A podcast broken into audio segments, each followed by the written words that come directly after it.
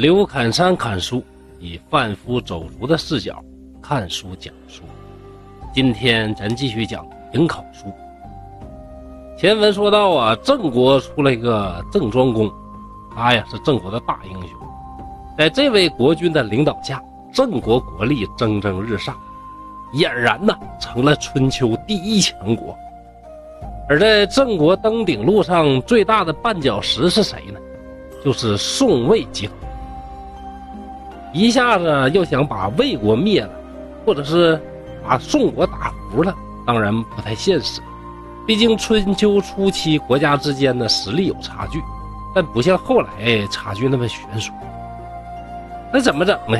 退而求其次，郑国和宋国之间有一个陈国，这陈国呀就成了郑国的重要目标。郑庄公呢就开始拉拢陈国，你要么屈服，要么灭亡。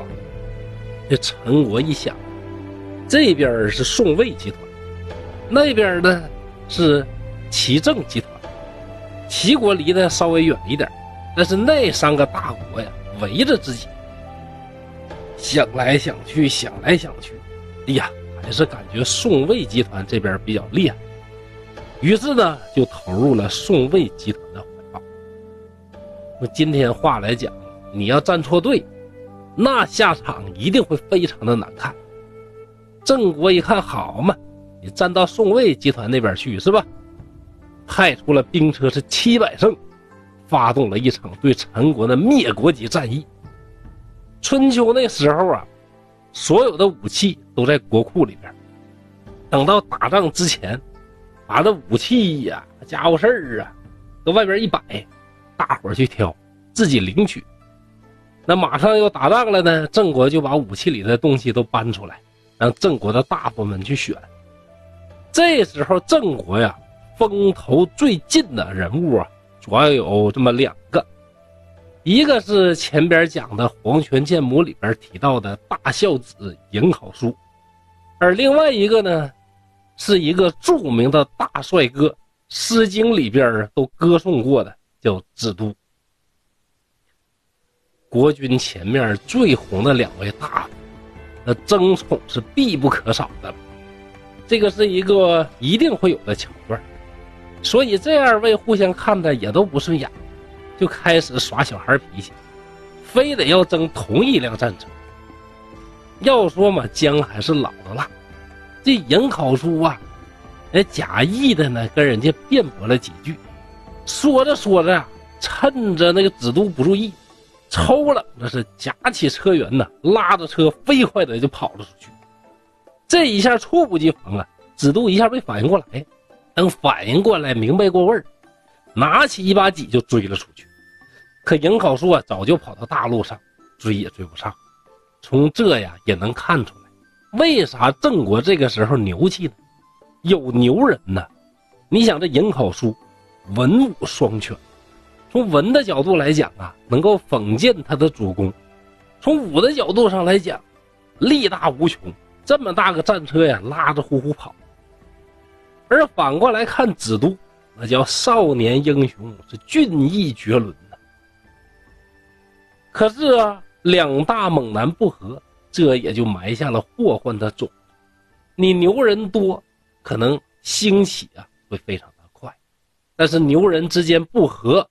未来，你衰弱的也会非常快。到了陈国以后啊，郑国的将士是奋勇攻城，猛男颍考叔高举着国君的旗帜，第一个登到城墙上。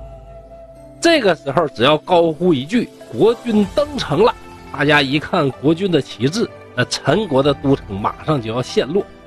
但就在这个时候，是一支暗箭突然从背后刺穿了颍考叔的胸膛。原来啊，大帅哥子都啊，长得英俊潇洒，但心眼儿是非常的小，居然从背后是挟持报复。